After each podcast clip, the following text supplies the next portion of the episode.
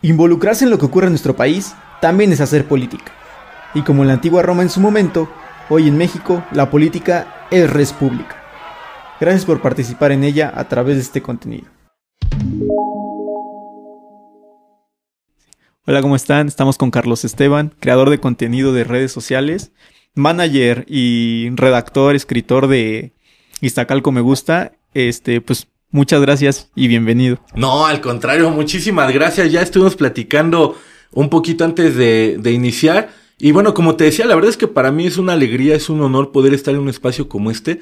Eh, estuvimos eh, pues conociendo el contenido casi y la verdad es que es muy muy interesante como para todas las edades, diversos temas y la verdad es que para mí es, es, es una alegría eh, es un honor porque hacer medios de comunicación no es nada sencillo. O sea, de repente, como ya todos podemos hacer videos, ya todos podemos opinar, pareciera que es muy sencillo, pero la constancia, la disciplina, el equipo, el estar ahí al pendiente no es nada sencillo. Entonces, al contrario, de verdad que les agradezco mucho pues este espacio para poder platicar. No, sí, y este espacio es para, para nuestros invitados, para que visibilicemos situaciones como la tuya, para que hagamos conciencia de, de, pues, de, de qué se puede vivir, qué se puede hacer, este, estar conscientes de que también hay consecuencias de todo lo que hacemos, ¿no? A lo, a lo mejor y no las buscamos o no esperamos que lleguen, pero llegan en algún momento, ¿no? Y enfocándome un poquito a eso, quisiera empezar por toda esta parte por la que nos conocimos principalmente tú y yo, que fue este, pues este tema político, ¿no? ¿Cómo, cómo te empiezas a, sé que Iztacalco me gusta, busca pues visibilizar muchas situaciones que pasan en la alcaldía y hacer conciencia en, los vecinos de cómo está la, la, cosa, quiénes son nuestros gobernantes, porque a veces no sabemos quiénes nos están gobernando y ese es un problema muy grande, ¿no? Sí. Este, y luego te topas con Lourdes Paz en un punto de todo esto. ¿Cómo pasa? ¿Y cuáles fueron las consecuencias? En primer momento, ¿qué pasó para que ella, ella te, este, te, te pusiera el dedo encima? Pues mira, yo creo que el fondo de todo esto tiene que ver con el trabajo comunitario que ya llevamos un montón de años haciendo, incluso más allá de Iztacalco me gusta. En noviembre vamos a cumplir cuatro años, pero en realidad nuestras actividades comunitarias las llevamos haciendo desde el 2008, 2009. Eh, ¿Cómo llego con ella? Pues la única vez que la he visto en mi vida, que el encuentro duró tres minutos. Estábamos eh, organizándonos para la limpia de un parque en la colonia agrícola oriental, de hecho en la esquina literalmente de la casa de mi abuelita donde yo, yo crecí. Y bueno, ella estaba ahí con su equipo, con una carpa, y la verdad es que sí nos incomodó mucho que ella estaba diciendo que ella era la encargada de estar limpiando ese parque, ¿no? Cuando lo habíamos convocado nosotros, estábamos invitando nosotros, volanteando, pegando carteles, subiéndolo a las redes sociales, y justamente pues enfatizando mucho que no era de los partidos políticos, sino que era un asunto vecinal. ¿Por qué? Porque hemos limpiado o sea, infinidad de veces parques en, en, un montón de colonias de Iztacalco. Y la verdad es que, por ejemplo, hemos metido oficios a la alcaldía para decirle, mira, no nos pongas nada, no queremos dinero, igual y no traigas trabajadores. Nosotros ponemos todo. Pero por favor, manda el camión para que se lleve la basura. Claro. Porque cada que limpiamos un parque, salen de 10 a 15 bolsas negras, así estas de costales. Ni una sola vez nos han llevado el camión. Y todo lo contrario, tenemos que pagar de 300 a 500 pesos. O sea, imagínate la contradicción que significa eso. O sea, como vecinos nos organizamos. No es nada sencillo limpiar un parque, no crees que sea, ay, bueno, recoge una basurita, no, es barrer, este, cortar, o sea, son jornadas de cuatro o cinco horas. Y bueno, entonces a partir de eso la verdad es que es un, un, trabajo muy pesado, entonces la verdad es que es incómoda que de repente llegue una representante popular y que mienta, ¿no? Que diga, ah, pues esto es por mí. Entonces fuimos y ni siquiera nos acercamos porque justamente ya los conocemos, como cómo este, este gobierno tiende hacerse mucho la víctima, ¿no? Eh, ante su ineficacia, ante de repente el vacío eh, de responsabilidad que tiene, porque finalmente por eso eres gobierno, o sea, tú sabías cómo estaban las cosas y por eso decides ser parte del gobierno, pero siempre eludiendo, siempre culpando al pasado, siempre haciéndose la víctima. Dijimos, no, vamos a acercarnos para que no digan que llegamos a provocarlos, a molestarlos. Pero sí lo que hicimos fue hacer una transmisión en vivo y decir, bueno, vecinos, les recordamos que somos nosotros, que estamos invitando a limpiar el parque, siempre dando la cara. Eso, eso también es algo importante.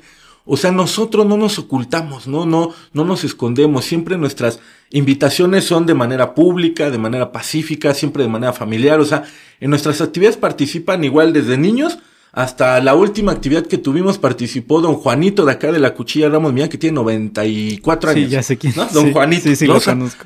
Ah, y ahorita acabamos de entrevistar a otro señor en la mañana que hace ejercicio, que tiene 82 años. Creo que también se llama don Juanito. Bueno, llegamos, hacemos la transmisión, la terminamos y ella es la que se acerca. Se acerca a nosotros y nos dice, ay, no tenía el gusto de conocerlos, este, la verdad es que los felicito por lo que están haciendo. Y entonces la verdad es que yo, eh, pues estoy acostumbrado a, a- a siempre decir lo que yo pienso. Claro. Y mucho más cuando tengo enfrente a quien de repente yo cuestiono. Es decir, yo no soy de los que dice tal personaje es corrupto, tal personaje no actúa de manera correcta. Y a la hora que lo tengo enfrente, ay, este, buenas tardes. Y le beso la Sí. mano, ¿no? O sea, siempre planteo y de manera muy respetuosa. Ya pronto vamos a dar a conocer el video porque imagínate hasta dónde llega el asunto de la censura. Es peligrosísimo. A mí me prohibieron legalmente, ah, bueno, ahorita platicamos que eres abogado. La resolución indica que yo no puedo publicar el video. ¿Por qué? ¿A qué le tienen miedo? Claro. ¿No? O sea, si se supone que yo soy el agresor, ¿por qué? Yo, yo sería el primero en decir, no, no, no, no lo publique, ¿no? Porque ahí se va a ver que le pego o que le estoy ofendiendo. Yo soy el que quiere publicarlo. Sin embargo, yo me mantuve respetuoso del proceso legal y no lo publiqué. Ya terminó, ya me sancionaron. Si aparece por ahí, ya no va a ser mi responsabilidad. Pero bueno, eh, se acerca y nos felicita que por el trabajo que estamos haciendo y yo de inmediato le digo, oye, es muy lamentable tu, tu desempeño como legisladora, eh, ella es parte de la, es la presidenta de la, De la Comisión Comisión de de Salud en, la en el Congreso de la Ciudad de México. Y bueno, salvo la mejor opinión, es esta cámara, a donde estamos, este, de ustedes, vecinas y vecinos, yo no vi que se viera mucha presencia, ¿no? Durante la pandemia, yo sostengo que nos dejaron solos, Sí. solos, solos, o sea, tuvimos que salir adelante como en, en lo individual, como familias, pero el gobierno no hizo una política amplia de apoyo, una política amplia de, de prevención, o sea, no vimos al gobierno, claro. ¿no? Que tanto presumía que primero los pobres y tantas cosas, no lo vimos, pues. Y entonces le cuestioné eso y también le cuestioné el tema más controversial que ya ha tenido eh, como legisladora, porque desgraciadamente ella tiene un, des- un desempeño muy lamentable Sí. como, como legisladora, tiene muy pocas iniciativas de ley durante, durante tres años. En promedio ella presentó una iniciativa de ley cada cuatro años. Digo, tampoco presentar iniciativas es como hacer enchiladas, pero también me parece que una cada, cua- una, una cada cuatro meses es muy poco. Claro. Pero bueno, entonces se le hicimos mención de esto y ya, ahí terminó, este, se enojó y todavía le digo, ay, bueno, o sea, si nada más me vas a hacer caso, si te alabo, este, pues, pues no, o sea, también somos vecinos, nunca te habíamos visto, es lamentable tu papel y todavía le digo, ojalá que no vuelvas a repetir, pero mira, todo se lo dije de manera muy respetuosa, no hubo groserías, en ningún momento le levanté la mano, le di un pellizcón, todavía incluso le digo, guarde la sana distancia, o sea, porque ya, Sí. ya los conozco cómo son, que se hacen las víctimas, estos, estos, este, políticos, este, de repente morena, de siempre culpando a los Sí. demás. Entonces le dije, guarde la sana distancia. Y bueno, ya ahí terminó el encuentro. Eso fue lo que pasó. Eso sucedió el 12 de octubre. En diciembre nos dedicamos nosotros a entregar cenas de manera... 2020. 2020. De manera gratuita. Y, eh, íbamos a entregar mil cenas, era el propósito. Sí. Ya la llevamos un día antes de iniciar la entrega. Me llega la notificación. Que ella me acusaba de haberla acosado ya durante dos años. Que yo llevaba supuestamente dos años acosándola. Entonces, es evidentemente una mentira. Porque, ah, bueno, además de eso no aporta nada. No aporta una captura de pantalla de, de su celular, que quizá yo le haya mandado mensajes. No aporta un testigo, no aporta una foto, no aporta un video, no aporta nada. Es solamente su dicho como diputada que dice que llevo dos años hostigándola. Pero incluso, y dice que yo la agredo físicamente, pero bueno, tú justamente que eres abogado, o sea, hasta ahí de verdad que hay una contradicción imperdonable. Da otro día, ¿no? Sí. Dice, eh, los hechos sucedieron en realidad el 12 y ella dice que sucedieron el 15.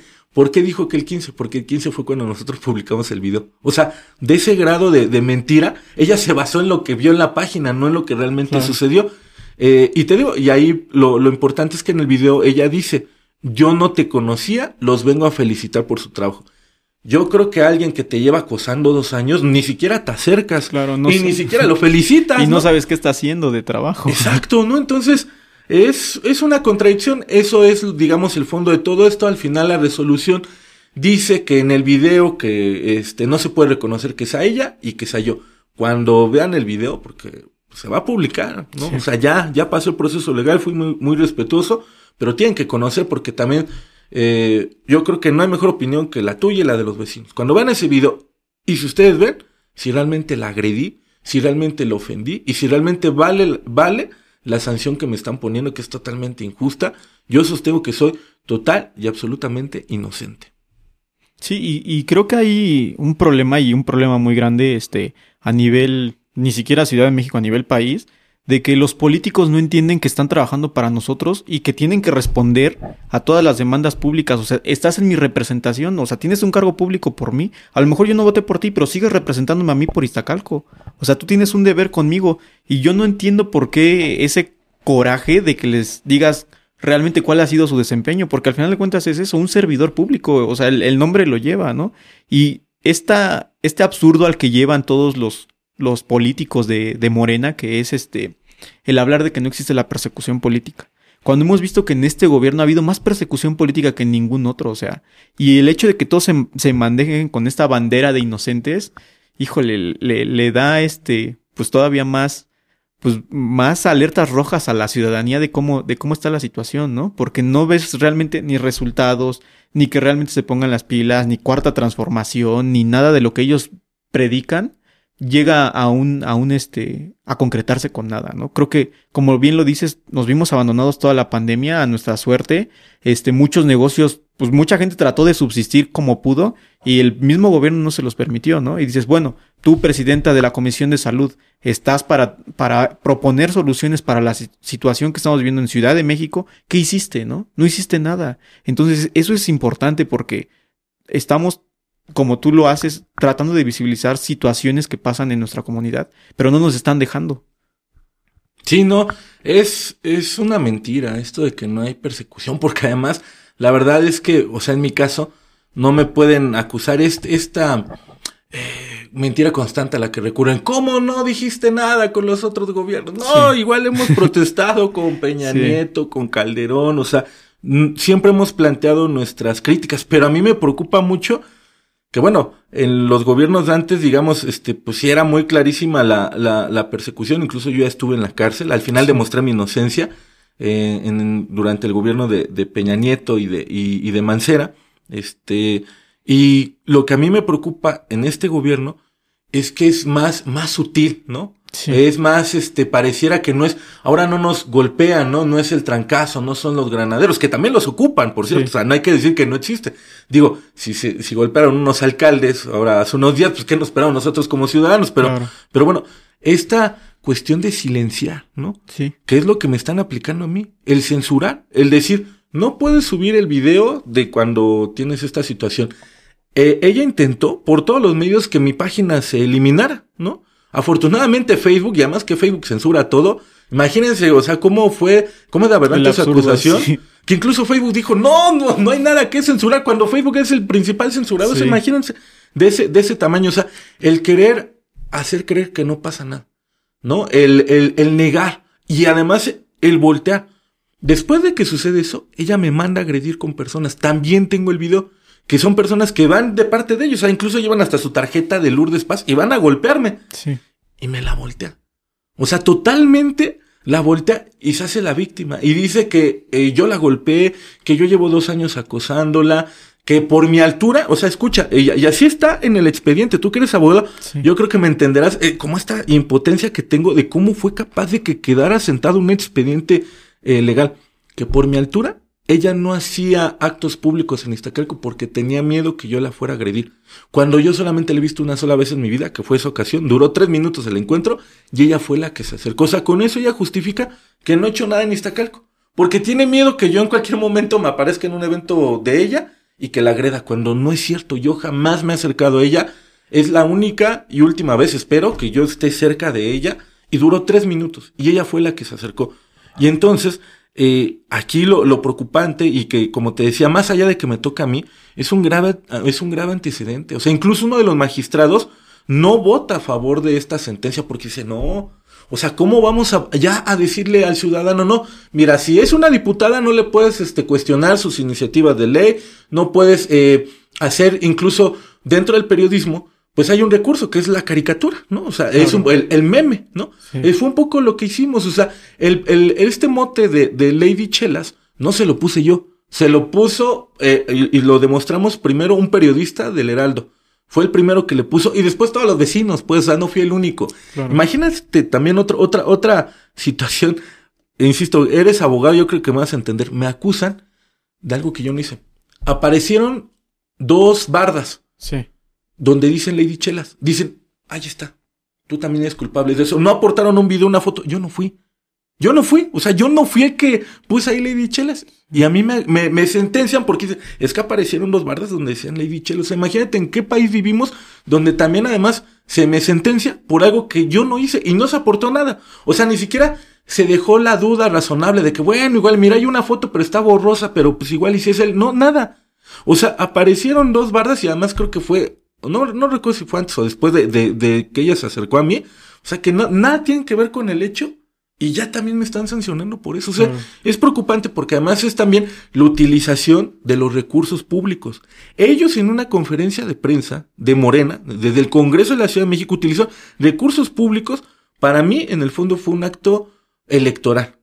Porque fue puros diputados de Morena acusando a un ciudadano sin tener pruebas, sin haber visto el video y además negando una propia recomendación de derechos humanos que yo, yo gané en el, en el caso pasado donde a mí me detuvieron y lo niegan totalmente. Pero, tío, además utilizando recursos públicos. O sea, ¿en qué país vivimos donde los legisladores ahora, en lugar de ocupar esos impuestos para apoyarnos en la pandemia, para hacer programas sociales, para hacer programas de emergencia, de apoyo económico, utilizan esos recursos para hostigar a un ciudadano? Porque esto no es político. Mira, yo nunca he sido funcionario público, no, nunca he ocupado el puesto más eh, modesto de la alcaldía. Yo nunca he trabajado en la alcaldía. Y nunca he sido candidato. O sea, realmente soy un ciudadano. Sí, tal vez un ciudadano que, bueno, gracias a las redes sociales, pues de repente tengo cierta influencia, pero en realidad yo nunca he sido, eh, eh, no he sido dirigente de partido, o sea, nada. Y ocupan todo el aparato, porque te platicaba ahorita fuera del aire. Pareciera que nada es Lourdes Paz, pero no, fue Morena Distacal con su conjunto. ¿Por qué? El abogado de Lourdes Paz, o sea, es, eh, mi expediente creo que es el 88, el, donde me sentencian, pero en el 81 ella, por medio de su abogado que trabaja en la alcaldía Iztacalco, eh, piden que la fiscal, la UIF, la Unidad de Inteligencia Financiera de Santiago Nieto, que han investigando a los narcos, me investigue por mis donaciones. O sea, los peluches que donamos usados, porque además siempre le hemos dicho, pues son de uso, los vecinos llegan, nos dan una bolsa de ropa, una bolsa de peluche hicieron que investigaran que de dónde provenía, que porque ellos, ellos sostenían que venía eh, las actividades que hacemos de la delincuencia organizada. Así lo metieron. Y fue un funcionario de la alcaldía de Iztacalco. Y, y el alcalde lo sabe porque se lo dijimos, oiga, o sea, los funcionarios públicos, en lugar de ponerse a chambear en la alcaldía, que yo creo que estarán de acuerdo, vecinas y vecinos, que pues hace falta que chambeen un poco más, en lugar de hacer eso, se ponen a hacer este, acusaciones en contra de un ciudadano. Entonces, por eso es que nosotros sostenemos que se trató de una situación en su conjunto de Morena. ¿Por qué? En una conferencia de prensa donde sale Lourdes pasa a acusarme, acusarme también sale Mario Delgado. O sea, ocupan al presidente de Morena Nacional para acusarme. Y seguramente lo van a negar. Pero, posteriormente, Mario Delgado se enteró, vio el video y la verdad es que sí, como que me mandó a pedir disculpas. Dijo, perdón, ¿no? O sea, es que a mí me dijeron otra cosa, ¿no? Me contaron que había sido distinto. Y bueno, pues por eso yo salí, ¿no? Pero al final, este, Mario Delgado terminó saliendo acusándome, pero cuando en realidad ni siquiera sabía, no había visto el video, no conocía las cosas. Y bueno, al final un poco aceptó que sí se había equivocado. El propio alcalde no sale, o sea, no acompaña esta denuncia porque sabe la propia senadora Ciclali Hernández también me, me, manda un mensaje y me dice, bueno, yo sé que no, no eres así, ¿no? O sea, aunque pensemos diferente, yo sé que tú no, tú no harías eso, ¿no? Pero sin embargo, al final del día, yo termino sentenciado, ¿no? Y voy a ir a la cárcel. Literalmente yo en unas semanas voy a estar terminando eh, pisando la cárcel por el único delito, porque al final, al final del día no, hay, no tiene otra cosa el expediente, o sea, no tiene un video, una foto, testimonio, no hay nada que me acuse, solamente su dicho de que se siente ofendida porque la cuestiono por su iniciativa de ley. No, y es que a mí me parece absurdo cómo mueves todo el aparato jurisdiccional para silenciar a, un este pues un creador de contenidos que tiene cierta influencia en el medio, ¿no? Digo, si lo ponemos en, en números concretos, 130 mil personas que siguen este a Iztacalco me gusta contra 60 mil que votaron por Lourdes Paz, es más de la mitad de personas, o sea, Imagínate. Sí, es un buen dato. ¿eh? ¿Cuán amenazado se siente ella de la situación contigo que se ha puesto, o sea, tú mencionas que te están impidiendo también participar en alguna elección popular hasta 2030. Sí. Imagínate la amenaza que siente Morena sobre ti, de, de, de toda la gente que puedes jalar, por todas las conciencias que has tocado a través de Iztacalco Me Gusta. O sea, yo creo que ese es, ese es el bastión fundamental de por qué está esta persecución política hacia ti. Porque yo no le veo otro, otro razón o otro motivo, sino esa, pues, esa habilidad o, o, o esa ese talento que tienen ustedes en Iztacalco me gusta para que la gente participe proactivamente en la política, para que se informe, para que participe este, en, en cuestiones ciudadanas, ¿no? Porque bien lo decíamos antes de entrar a cuadro, el, la alcaldía descuida muchas situaciones y nosotros como vecinos muchas veces hacemos muchas cosas por voluntad propia y no porque la alcaldía lo haga. Uh -huh. O sea, hemos llegado ¿Sí? a, a un absurdo de que, ¿sabes qué? O sea, ¿por qué te voy a decir cuál es tu chamba, cabrón? O sea, ponte a hacer lo que te toca y déjame a mí hacer lo que yo estoy haciendo. O sea, si voy a informar, si voy a regalar peluches, si me voy a poner a limpiar parques, si voy a hacer una comunidad con mis vecinos o vamos a hacer brigadas de, de saneamiento, de uh -huh. vacunación, de lo que sea, dame chance. Tú no estás haciendo nada, dame chance a mí de participar en, en, este, en la comunidad porque no estoy viendo que tú resuelvas nada. Entonces a mí como vecino, como también me está afectando, quiero participar. O sea, ese es un problema muy grande. Y luego, ¿cómo sostienes un dicho sin fundamento legal y sin pruebas que lo respalden. O sea, ¿cómo llegas a ese absurdo de que tú como autoridad judicial le, le tomes por cierta este un dicho a una a una diputada local que no está haciendo su chamba, que est está utilizando nada más y seguramente por mandato de dirigentes de Morena que están también en gobierno, ¿no? Sí. Entonces, llegamos a, a ese a ese punto, ¿no? Sí, eh, eh, es que utilizan todo el aparato, ¿no? O sea, yo creo que, mira, la mejor opinión la tienes tú y las vecinas y los vecinos que nos ven. Consideran que Lourdes Paz ha hecho un trabajo ejemplar, eh, que ha apoyado a la comunidad, que hace lo que nosotros hacemos. O sea, todo lo que ahorita dijiste, vacunación, este, saneamiento, todo eso lo hacemos nosotros. Y sin recursos públicos. Y eso es sí. lo que realmente les incomoda. Y sí es preocupante cómo se utilizan las instituciones. O sea, ellos que tanto se quejaban, pues están haciendo lo mismo y yo considero que hasta peor. peor sí. Porque de verdad no hay. ¿Cómo sostienes? Nosotros en, en nuestra impugnación logramos demostrar 13 contradicciones en, en el dicho de ella. Sí. O sea, eh, es básico del derecho, modo, tiempo, lugar. No, sí. no corresponde, ni es, ni, no, no fue nada de lo que ella dice, no aporta una sola prueba. Nosotros aportamos videos, fotos, eh, enlaces periodísticos, testimonios, eh, y ella no aportó nada más que su dicho. Solamente. Ella, decir que yo llevo dos años acosando. Y con eso le dieron por válida una sentencia que me gustaría, eh, pues, decirte la completa. ¿Cuál es? Yo no voy a poder ser candidato hasta el 2030, que eso es realmente lo de fondo, ¿no? O sí. sea, yo nunca he sido candidato. Yo tengo 36 años y nunca en mi vida he sido candidato. Pero obviamente de repente los propios vecinos pues nos van impulsando. Y no por este asunto de ocupar un cargo, sino para tener sí. más herramientas. Porque de repente hay mucha gestión que podríamos sacar mejor si tuviéramos un espacio en el gobierno. Porque hemos hecho, hemos innovado, de verdad, con el WhatsApp. Sí. Nosotros hemos innovado, no tienes idea. Como Facebook censura mucho, entonces la verdad es que estamos trasladándonos a WhatsApp. Entonces los vecinos saben que ahí en WhatsApp manejamos muchísima información y saben que me pueden mandar mensajes desde las 6 de la mañana hasta las 3 de la mañana y, y tratamos de contestar. Pero hay muchas cosas que no podemos porque no somos gobierno. Claro. Eso fue lo que de repente nos animó a decir, bueno, pues vamos a participar. Y además lo curioso es que eh, decidimos participar en un primer momento por Morena, ¿no? O sea, inscribirnos sí. en esta, que al final ellos mismos reconocieron que nunca hicieron encuestas, o sea, que eso también fue una mentira, o sea, imagínate uno como ciudadano lo piensa, ¿eh? O sea, porque la verdad fue una reflexión de decir, híjoles, bueno, ya, ya llevamos muchos años participando, queremos entrar al proceso electoral, ¿por qué partido, no? Y, y pues la verdad es que no vemos como opciones fuertes. Decimos, bueno, por Morena. Y entonces lo que hace Morena es mentirte, así literalmente. Invita primero a los ciudadanos, dice, quien quiera puede inscribirse, va a ser por medio de unas encuestas. Dijimos, no, pues si es por encuesta, pues ganamos, ¿no? Sí. O sea, vamos a ganar, porque además nos inscribimos para concejales, o sea, ni siquiera para diputados, para concejal, porque se pueden hacer muchas cosas sí, desde sí, ahí. Y al final, ni siquiera tuvieron la decencia de decirnos, oye, ¿sabes qué? No quedaste. No, o sea, siquiera por educación, explicar el método, ¿no? Semanas después salen los medios de comunicación que efectivamente Morena no hizo no cumplió su palabra, que nos mintió a todos los que nos inscribimos y que al final fue una decisión de cúpula. Y si no, pues ahí están los resultados. ¿Quiénes son los que van a ser diputados? Uno que vive en Colima, otro que es Lourdes Paz, otra muchachita que este, está, por los mismos militantes de Morena han dicho, ella está ahí por su íntima relación con la senadora de Iztacalco. Nada más por eso. Ahí fue como los eligieron. No hubo un proceso realmente transparente, como ellos este, habían dicho.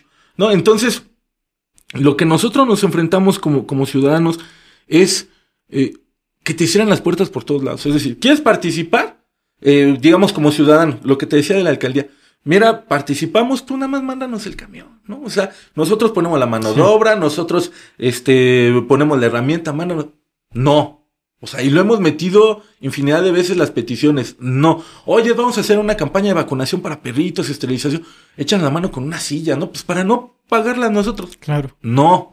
Bueno, ahí tampoco vas y, y, y, cuestionas a una, a una legisladora porque es tu derecho. O sea, incluso orgullosos deberían de estar de que somos, en Iztacalco lo platicamos fuera del aire, que somos una ciudadanía participativa, que tiene muchas, es un mosaico, ¿eh? Yo conozco vecinos desde que son ultraobradoristas hasta vecinos que son ultra antiobradoristas, pero no importa, lo importante es que participamos, que tenemos opinión. Y entonces yo ejerzo mi derecho de, de, tener la oportunidad, una en mil, de poder estar frente a una diputada y en lugar de alabarla, pues de plantearle de manera respetuosa y no estoy de acuerdo por esto, no estoy de acuerdo con tu iniciativa, no estoy de acuerdo que nos dejaste solos. Y también, este, te agreden. Vas a un proceso interno donde te dicen las reglas, o sea, tú cumples con las reglas que ellos mismos te dicen, e igual. Entonces, ¿Qué alternativa nos están dejando a los ciudadanos? O sea, ¿cómo podemos participar sin que nos van la cara, sin que nos violenten, sin que seamos agredidos de manera sistemática y permanente? O sea, hay un, hay un permanente engaño. Y además, eh, otra, ¿no? Eh, lo que está sucediendo en estos recientes días. La alcaldía está supuestamente entregando unos apoyos, bueno, no supuesta, está entregando unos apoyos. Y sale el alcalde a decir que, bueno, eh, así lo dijo, pues no, no lo van a tener porque pues no tuvieron voluntad, no vinieron a inscribirse. O sea, oyes, nunca lo dieron a conocer, ¿no? O sea, aparte de que, de que se lo quedan para sus grupos, todavía tratan al ciudadano como idiota, ¿no? Así, pues fue por, por flojo, ¿no? Pues ¿por qué no viniste a apuntarte cuando no es cierto? Nunca lo dieron a conocer. Sí, no, no hubo Un, un, comunicado, no. no sé, volantes, nada. Dejaron ahí la publicación escondida. De hecho, estoy seguro, ¿sabes qué hicieron? Tú sabes un poco de Facebook. Que la publicaron, la ocultaron y ahorita que está el tenga y otra vez le hicieron pública. Para decir, no, ahí siempre estuvo. Una, una, una publicación de ese tipo, de, de un tipo de apoyo económico, mira, se, se, difunde, pero de manera veloz. Qué curioso, qué sano, ¿no? pero bueno, entonces, pues como ciudadanos, la verdad es que nos enfrentamos a situaciones muy complicadas. Y bueno, te decía, terminando, eh, mi sentencia es, no puedo ser candidato hasta el 2030, me ponen una multa económica. Lo que más me preocupa y que me enfurece mucho, la verdad, me van a eh, ingresar un registro nacional de agresores sexuales, pedófilos, violadores, deudores alimenticios, o sea, como si yo fuera uno de ellos. Afortunadamente, pues las vecinas y los vecinos de Iztacalco, pues muchos o algunos me conocen, entonces sabrán que, bueno, voy a estar ahí no porque yo este, tengo un hijo y no pague pensión, o porque yo haya ejercido violencia familiar, o porque sea un violador, van a saber, no, pues esto por lo, por lo de Lourdes Paz, pero si yo un día quiero buscar un trabajo, pues van a googlear mi nombre y voy a aparecer en ese registro, ¿no? Eh, aparte, bueno, la sanción, el registro, tomar un taller, que ese sí lo voy a tomar con gusto, yo no tengo ningún problema. Siempre hay que estar en constante eh, estudio acerca de este asunto de la violencia contra la mujer. Ahí sí, la verdad es que sí voy a ir. Y con mucho gusto. Eh, y bueno, la multa. ¿Por qué voy a ir a la cárcel? Eh, porque de repente hay vecinos que no nos entienden. Porque no voy a pagar la multa. Entonces en la sanción dice, este, si no pagas la multa, va a venir otra multa. Tampoco voy a pagar la multa de la multa. Y después va a venir la detención. Entonces es lo que voy a hacer. Yo se supone que ya estoy unos días de que tengo que hacer. Ah, porque hasta me lo dejaron en abonos chiquitos, ¿no? Dijeron esto. Bueno, mira, paga de 400 pesos por quincena y ya. Digo, y está muy fácil, lo podrá hacer, ¿no? Este, trabajo un poco más o lo que sea. Pero pagar un peso es como aceptar que sí, sí soy culpable. Entonces, por eso no lo voy a hacer, ¿no? Muchos me dicen, no, pero es que vas a ir a la cárcel, te va a salir más caro, ¿no? Y además sí, pues yo sé lo que es estar en la cárcel, ¿no? O sea, es el hotel más caro del mundo. Sí. Pero insisto, si yo pago, un solo peso es como decir, sí, soy culpable. Y para evitarme la cárcel, lo que significa la cárcel, porque yo ya viví en su modalidad completa lo que es la cárcel. Todo lo que es la cárcel, ¿no? Tragos muy amargos en mi vida que ya he ido superando. Y sé lo que es estar en la cárcel por una cuestión injusta, pero no lo voy a pagar. Entonces, como no lo voy a pagar, va a venir la multa y después va a venir la, la detención. Yo lo que quiero es dejar un precedente de que se demuestre que en este país, ¿cómo si puedes ir a la cárcel? Tan solo por opinar. Porque no va a ser otra cosa. En cuanto demos a conocer el video, ya lo podrás ver tú, lo podrán ver todos, van a ver. Van a ver, dimensionar el tamaño de la injusticia de lo que se trata. Yo no le hice nada, nada, ni siquiera me acerqué, ni siquiera le alcé la palabra. Eh, retomé hace unos meses Martín del Campo, que es diputado de Iztacalco, pero él vive en Coyoacán, le dijo pendejos a los diputados. Así les dijo, eh, no apagó el micrófono y les dijo, bote, no sean...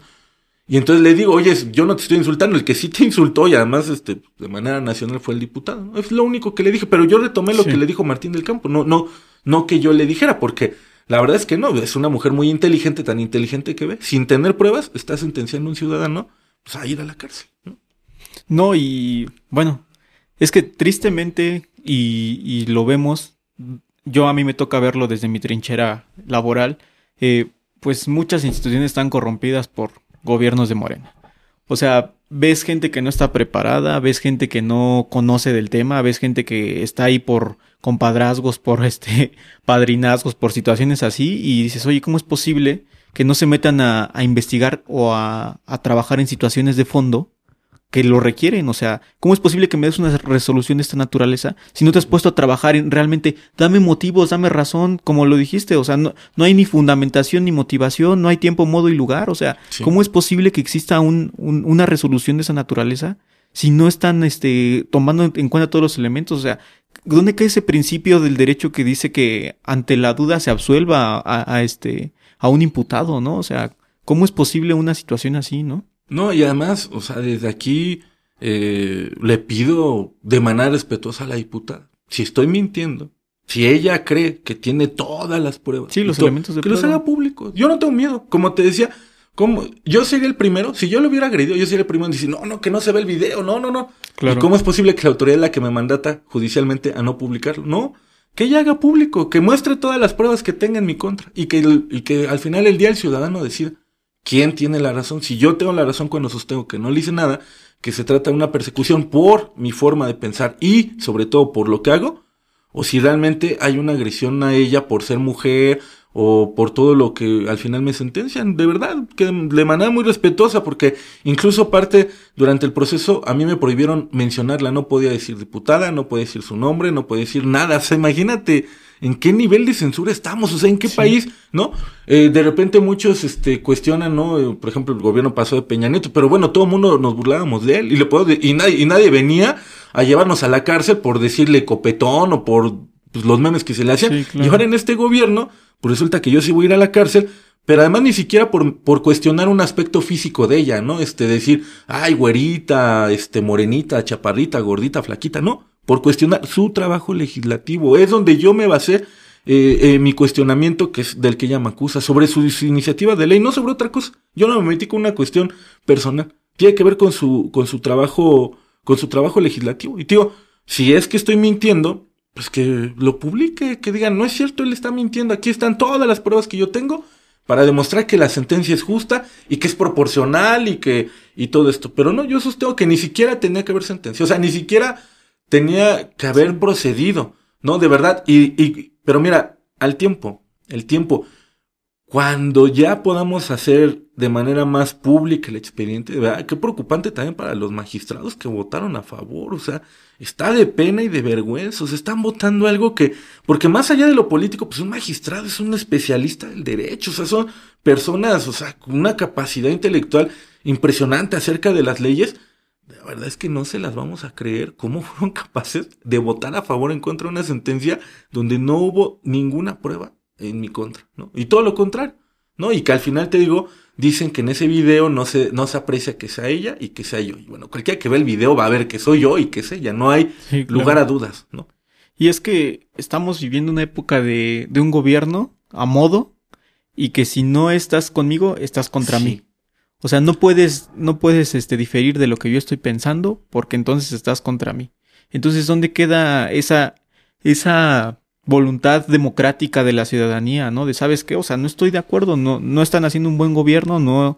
Y digo, lo vemos desde el presidente, desde que sale en su mañanera contradiciendo a sus propios secretarios de Estado, ¿no? O sea, sí. desde ahí lo vemos. Que si dicen una palabra que va en contra de lo que él está pensando en ese momento, no es, no es la verdad absoluta, ¿no?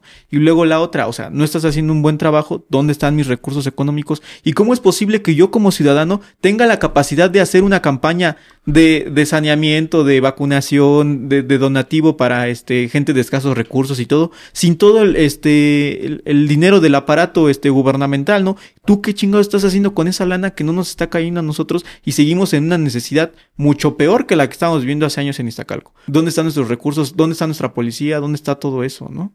Y sí estamos viviendo una situación muy preocupante porque dices, ¿por qué no atiendes esos problemas? Es, ese narcomenudeo, ese renteo, ese todo, ¿por qué me vas a censurar a mí que estoy dando la información a mis vecinos, que estoy este, abriendo conciencias, que les estoy diciendo realmente lo que está pasando en nuestra comunidad, ¿no?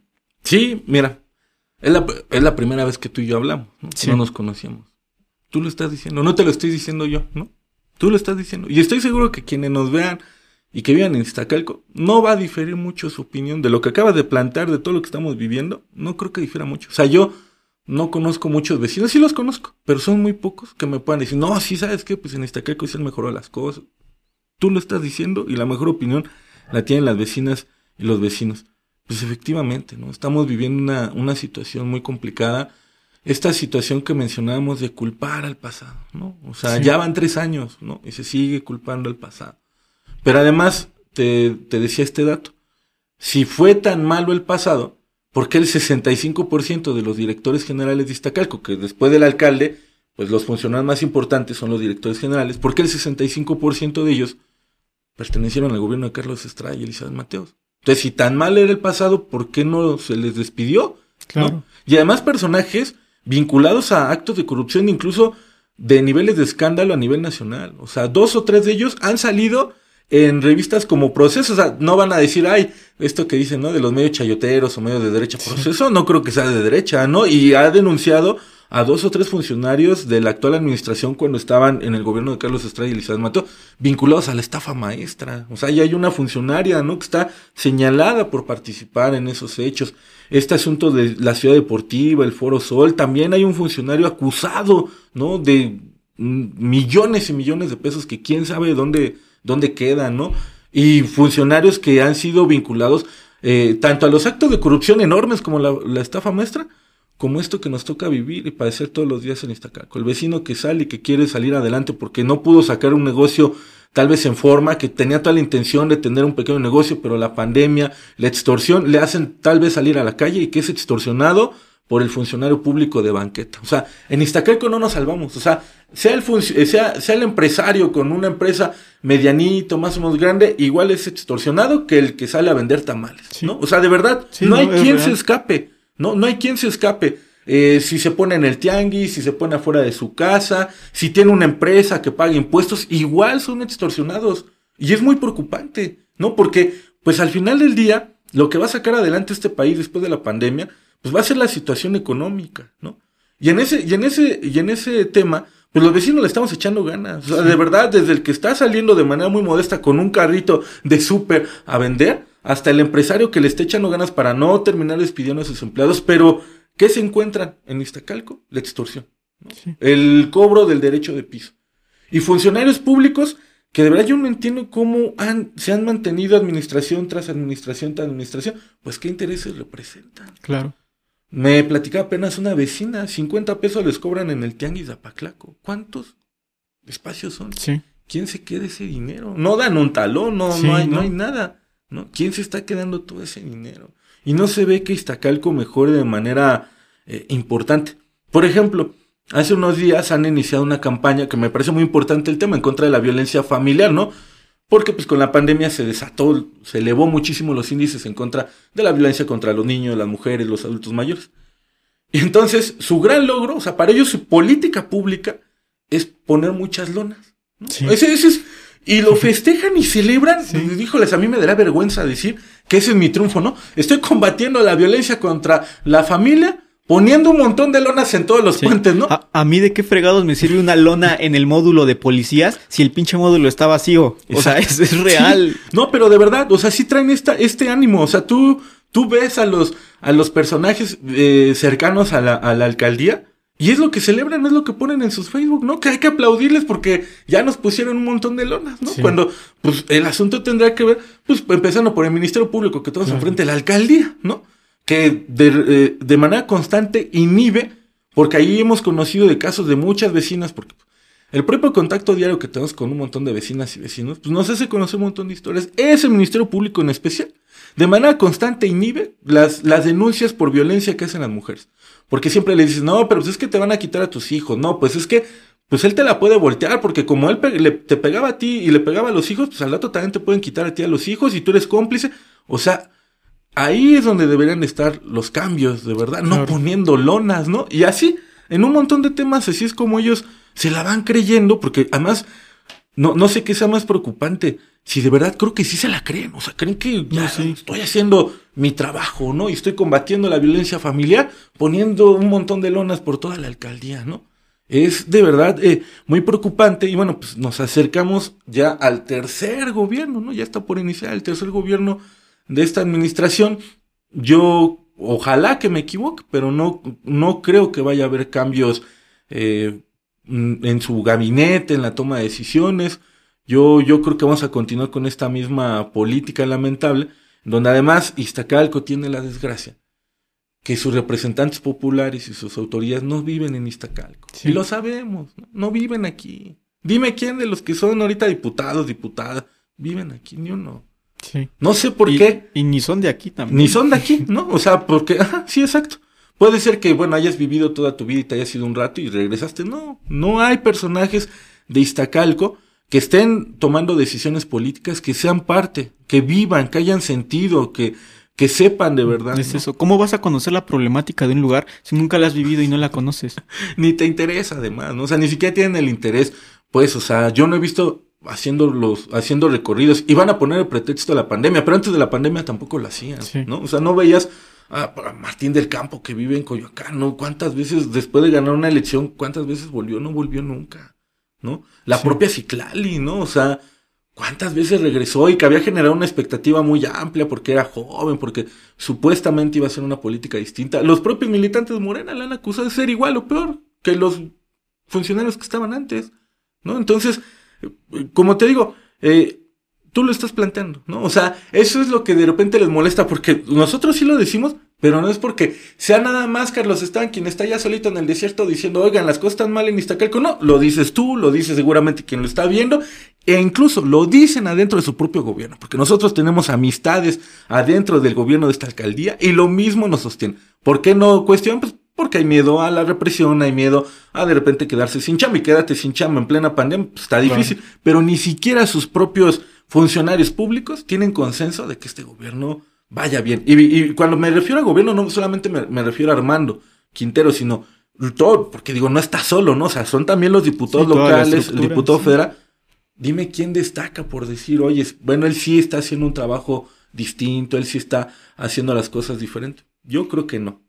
Sí, y digo, no creo que sea una cuestión de partidos, creo que es una cuestión de ideologías porque esta gente está en Morena, pero estuvo en el PRD y estuvo en el PT y en Convergencia y, todo eso. Entonces dices, ¿cuál ha sido la transición? ¿Cuál es el cambio? ¿Cuál es la cuarta transformación? Si es la misma gente que gobernaba hace 20 años, ¿no? O sea, estamos viviendo y, peor, ¿no?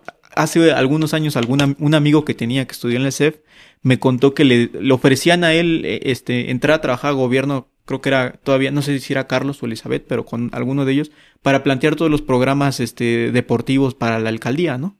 Le dijeron, mira, el presupuesto es de 20 millones, pero 10 se los lleva el alcalde. Los otros 7 se reparten entre todo el equipo de trabajo. Uno y medio te lo puedes quedar tú y con el otro uno y medio haz que, haz que funcione toda esta chamba para lo que restan de los siguientes este, 11 meses.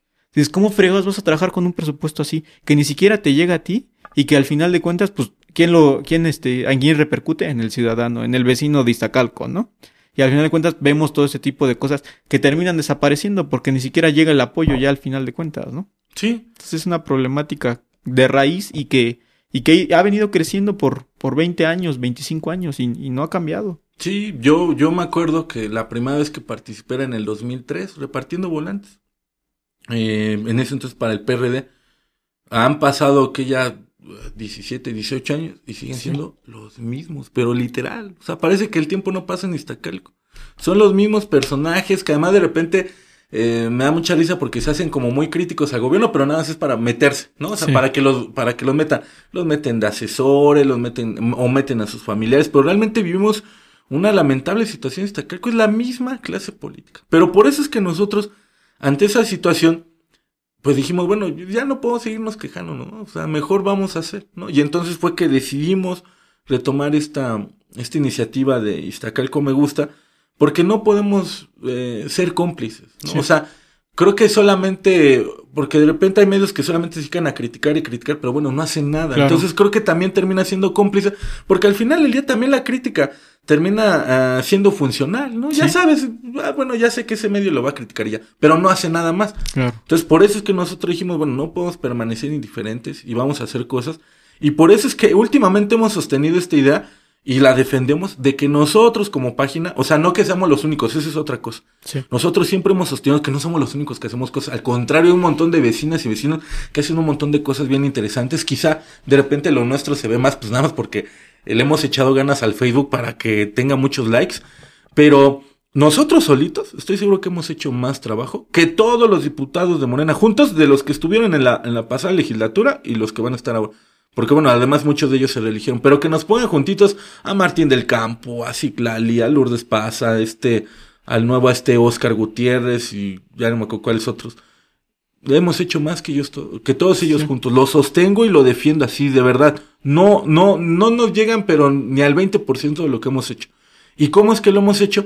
Porque te digo, o sea, si hay una ciudadanía en Iztacalco que participa, que se informa, hay, muy, hay una ciudadanía muy informada, o sea, si, si Morena no perdió en estas elecciones, no fue porque hicieron un buen gobierno, fue porque la oposición fue dividida. Exactamente, o sea, ese es el tema. O sea, eso fue lo que le salvó. Fue lo que le salvó, o sea, Moreno, yo no sé cómo de verdad tienen la cara para festejar y decir, no, arrasamos en Iztacalco. No es cierto, no es cierto. Si la oposición hubiera ido unida, se lo llevan, pero así de, este, porque además hubiera más, hubiera habido más, más ánimo de votar por la oposición porque se hubiera ido unida, entonces hubieran arrasado aquí seguramente. No, también quién sabe por qué no fueron unidos al final. O sea, son de esas cosas que uno dice, híjoles, ¿no? Este, y que bueno, como ciudadano, pues no nos queda de otra más que eh, seguir participando y justamente pues corregir o tratar de contribuir a que esto no, no vuelva a suceder, ¿no? Si no estamos de acuerdo con algo, pues vamos a organizarnos, vamos a preparar eh, lo que viene, pues desde ahorita, ¿no? No vamos a esperarnos hasta el final. Eso es importante. ¿no? Por eso es que nosotros ya desde ahorita, o sea, nosotros no somos electoreros, nosotros hicimos nuestras cosas antes de la campaña, durante la campaña y después de la campaña. Ya muchos, en realidad, pues ya se fueron, ¿no? Ya acabó la campaña, ya se fueron. Nosotros seguimos de aquí para allá. Tío, eh, ahí está la página, ¿no? O sea, no es nada más que lo diga yo. Este, ahí está la página, pueden checar los videos, todo, todo lo que hacemos, ¿no? Entonces, hay que preparar la unidad, ¿no? Porque además, eh, esto va más allá de los partidos, la verdad. O sea, yo sí creo que no tiene que ver con que si eres de Morena o no eres de Morena. Tiene que ver con que si está de acuerdo con la misma clase política que ha gobernado Iztacalco durante los últimos 20 años o no.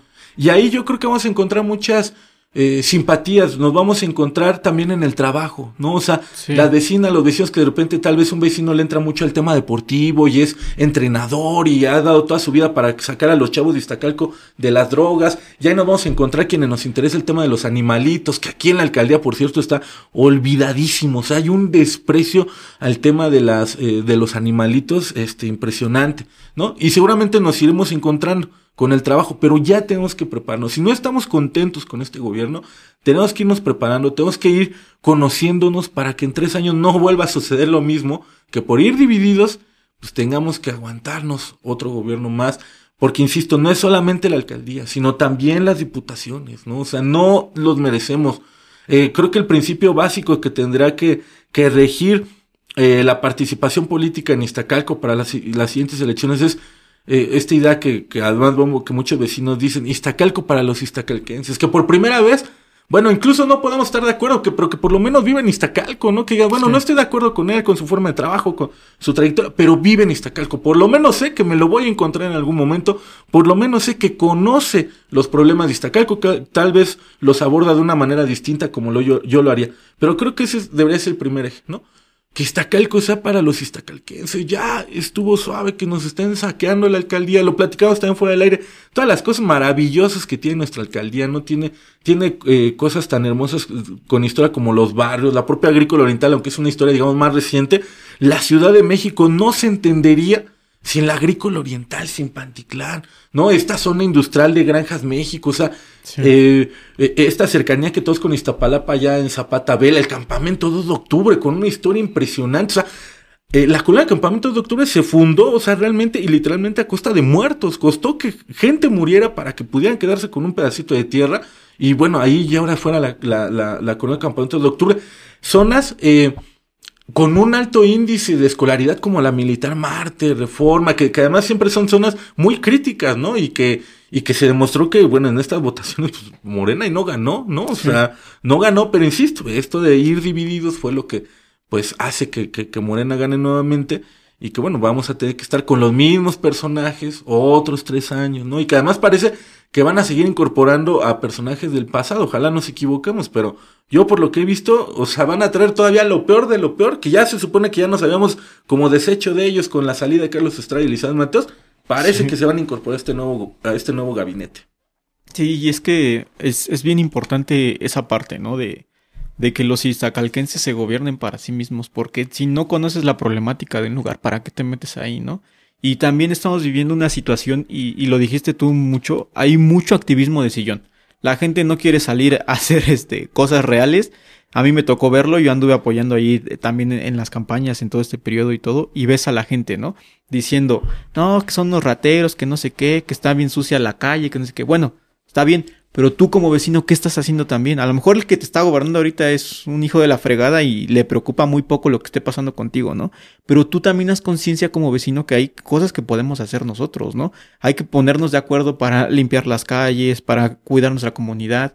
Aquí pasó algo muy curioso hace, hace muchos años. Empezaron, llegó la extorsión a Iztacalco, a, aquí a... En, en toda la zona de locales de esta zona, cuando todavía estaba... Empezaron a rentear y todo. Y un día los vecinos se organizaron. Vinieron los dos muchachos que venían a rentear y con palos, escobas y todo les pusieron una zarandeada, ¿no? Y jamás volvió esa gente a rentear aquí, ¿no? Pero fue organización ciudadana, ¿no? Ahorita también, sí hay muchos vecinos que participan, pero también hay mucha apatía por otro sector de la, de la población, ¿no? Entonces creo que despertar esas conciencias y decirles, ¿sabes qué? O sea, participa tú también, porque a veces la gente ni siquiera se preocupa por votar, ¿no? Uh -huh. Esa también es una problemática. ¿Sabes que mi cuento no vota? No, sí vota. Sí, sí vota porque cuenta muchísimo lo que, lo que tú le puedas aportar a esta delegación, ¿no? O sea, y, y esa parte de que tú les hagas conciencia a través de Instagalgo me gusta. De, Oigan, ¿saben qué? Vamos a vacunar a los perritos. Oigan, vamos a limpiar este parque. Vamos a hacer esta campaña. Vamos a, a apoyar a los vecinos de esta manera y todo. Pues es importante porque es, es hacer conciencia de muchas situaciones que, que el mismo gobierno trata de, de hacer menos y de ocultar y de que no se, no se den este, pues para nosotros como ciudadanos, ¿no? Sí, sí, pues, pues lo vamos a seguir haciendo, ¿no? O sea, independientemente de que, de que a mí en lo personal me vaya a tocar ir a la cárcel ya en unas semanas, eh, afortunadamente hemos logrado construir un equipo, ¿no? Los propios vecinos cada vez se van comprometiendo más y las cosas van a tener que seguir así para que en tres años con más fuerza pues, podamos incidir en quiénes van a ser los candidatos en los partidos políticos, porque de repente pues ellos nada más se encierran, como lo hicieron justamente en Morena, este proceso interno que te platicaba, y lo toman, sí. toman la decisión dos personas, ¿no? Y pasan a fregarnos a los más de 400 mil habitantes que somos en Iztacalco.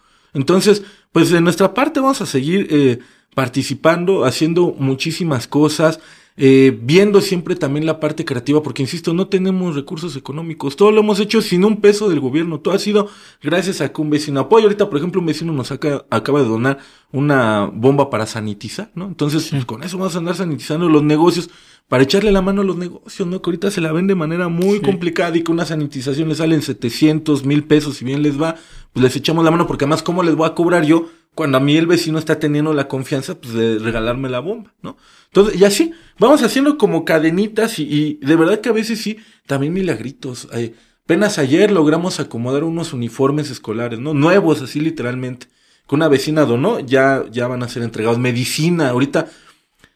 Eh, yo tengo mi trabajo, pues, o sea, yo sí. me dedico de manera apasionada a hacer esto, pero digo, para poderlo hacer, para la gasolina, para mi comida, tengo que trabajar. Claro. Entonces, tengo que ver ahí de repente con otra alcaldía, eh, no, no de gobierno, o sea, no estoy en el gobierno, pero por ejemplo, estuvimos recorriendo los centros de salud de otra alcaldía. Es lamentable cómo se vive. O sea, por un lado en la mañana se dice que no hay desabasto, que todo está bien, no es cierto. Hay un desabasto que de verdad preocupa. Mucha gente se está muriendo porque no está teniendo las medicinas, porque no le surten la, la receta completa. Entonces, desgraciadamente, y suena bien feo, por ejemplo, lo que nos ha pasado aquí en Iztacal, como me gusta, es como mucha gente ha fallecido por COVID, pues ha dejado sus medicinas, ¿no? sus tratamientos. Entonces, esos tratamientos pues, nos los han dado a nosotros y nosotros los hemos podido entregar. Entonces, nosotros no, no seríamos tan exitosos si hubiera un buen gobierno. O sea, Sí. nos- nuestra página es la señal clara de si tenemos un buen o mal gobierno. No seríamos tan exitosos porque si hubiera un gobierno que atendiera el asunto de la medicina, si hubiera un gobierno que atendiera el, el asunto elemental que nosotros entregamos de calzado, ropa, nosotros, nadie nos, nadie nos buscaría para, do- para recibir donaciones. Claro. Porque eh, tendríamos la señal de que no, pues, que la gente está viviendo bien, que se le surten sus medicinas, que no le hacen falta zapatos, que no le hace falta ropa, que no le hace falta comida. Pero no es cierto. Por eso somos exitosos. Porque desgraciadamente tenemos gobiernos eh, incapaces e insensibles. Porque el presupuesto sí está. Sí. ¿Cómo es posible que nosotros hagamos milagros con nada, con nada? Yo de verdad cuando veo los presupuestos que tienen, de verdad, híjoles, me imagino todo lo que podremos hacer, ¿no? Simplemente en el tema de animalitos, ¿cuántas cosas se podrían hacer si se ejerciera el presupuesto de manera eh, real?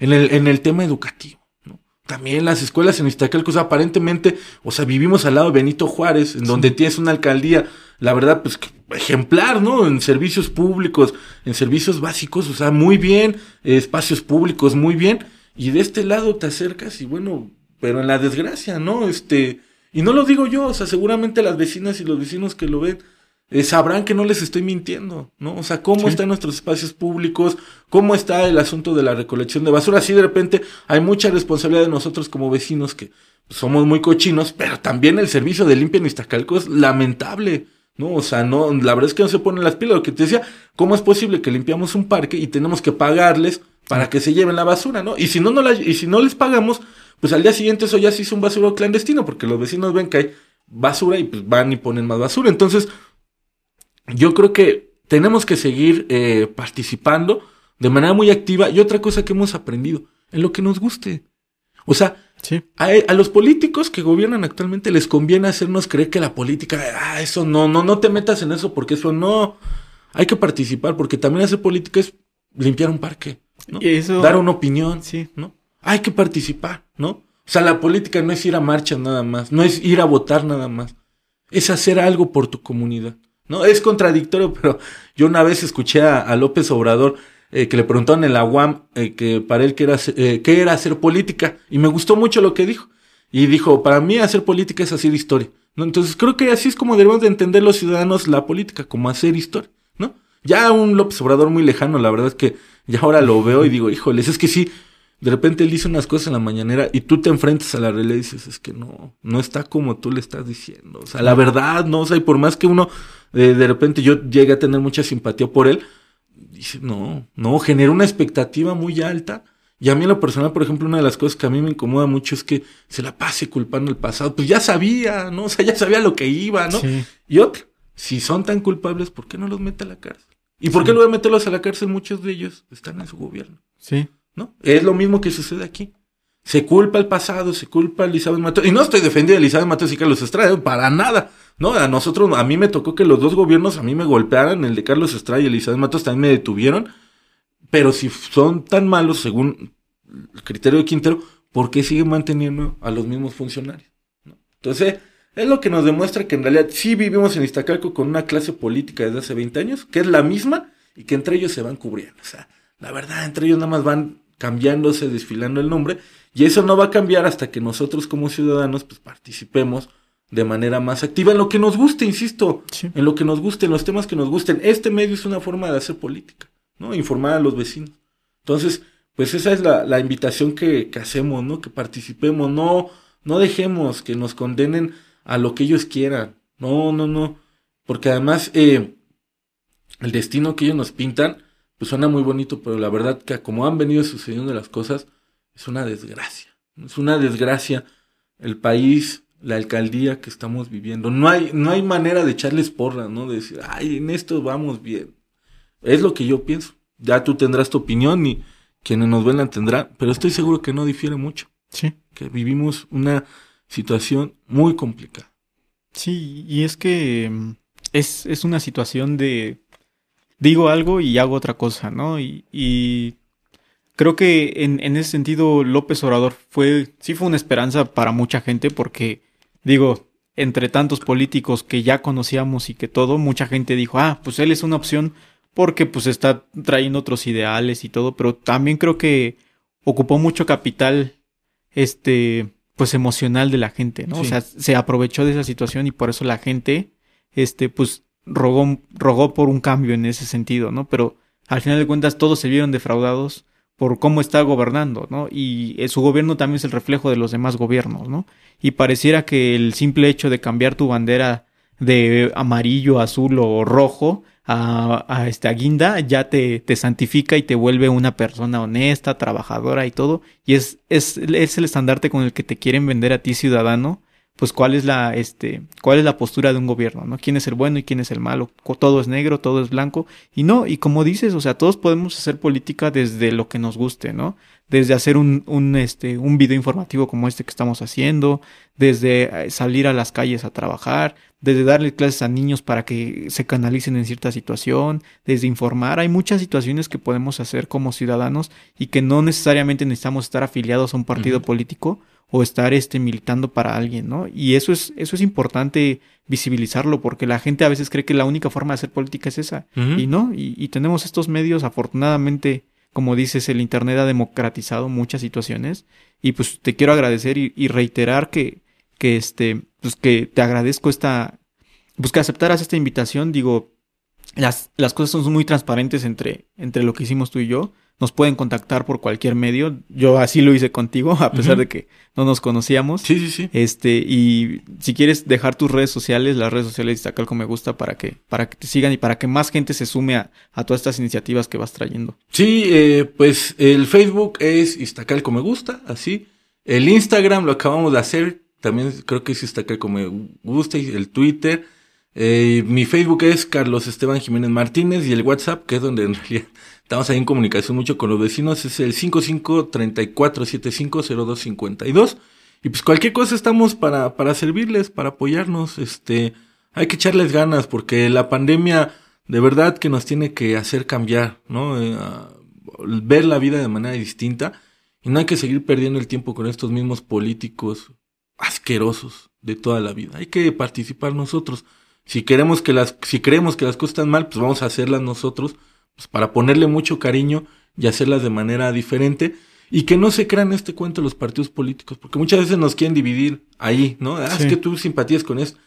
Al final del día, los dirigentes se van, ellos no viven aquí. Y aquí nos quedamos, así seamos de Morena, del PAN, del PRD, del sí. que sea, o no tengamos partido, quienes padecemos las cosas somos nosotros. Entonces mejor, pues ponernos de acuerdo desde, este, con, con nosotros y siempre estar cuestionando, siempre sí. estar cuestionando a los políticos, sea el que sea, ¿no? Este, y no, no, no quedarnos callados. Y la mejor manera también eh, de decir, como, como, como dice la frase, es hacer, ¿no? O sea, también sí. creo que es importante participar, ¿no? O sea, no solamente estar desde el Facebook, ¿no? Ah, es un ratero, ¿no? Pues, si yo creo que es un ratero, yo hoy hago esto y mañana hago aquello, y mañana hago aquello, y echarnos la mano, porque sí, hace, sí hay mucha necesidad en Iztacalco, muchísima necesidad en lo económico, hasta de, hasta de ser fraternos con el vecino, sí. eso, eso va a ayudar, porque la pandemia ha, ha dejado mucho dolor.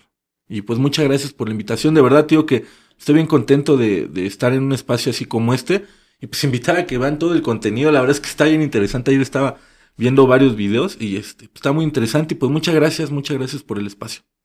No, gracias a ti, este, por participar, por, por ser parte activa de, de la comunidad en general, ¿no? Porque no nada más se, se hace política, se hacen muchas cosas.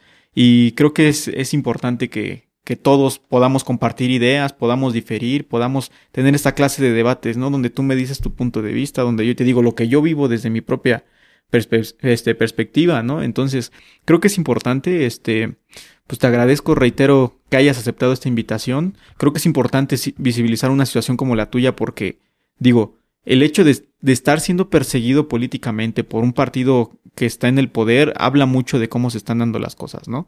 De que no quieren que se sepan las situaciones, de que quieren silenciar a las voces, de que te ven como una amenaza para la, este, como oposición, a lo mejor probablemente, a lo mejor tú ni siquiera lo estabas visualizando de esa manera, ¿no? Sí, sí. Y ellos te están viendo en, en otro estatus, ¿no?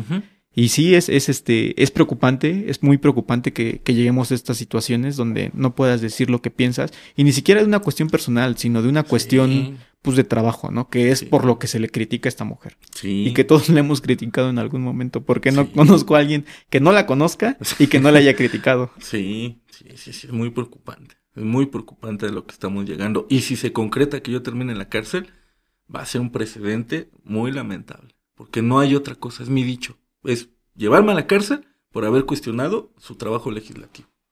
Sí. Pero bueno, eh, pues aquí, aquí, aquí seguiremos trabajando. Muchas gracias. Gracias. Hagamos conciencia. No olviden suscribirse. Tenemos más contenido, nos pueden seguir y nos vemos en un próximo episodio. Bye. Gracias por darle play. No olvides seguirnos y compartir el contenido. Sigamos haciendo conciencia juntos.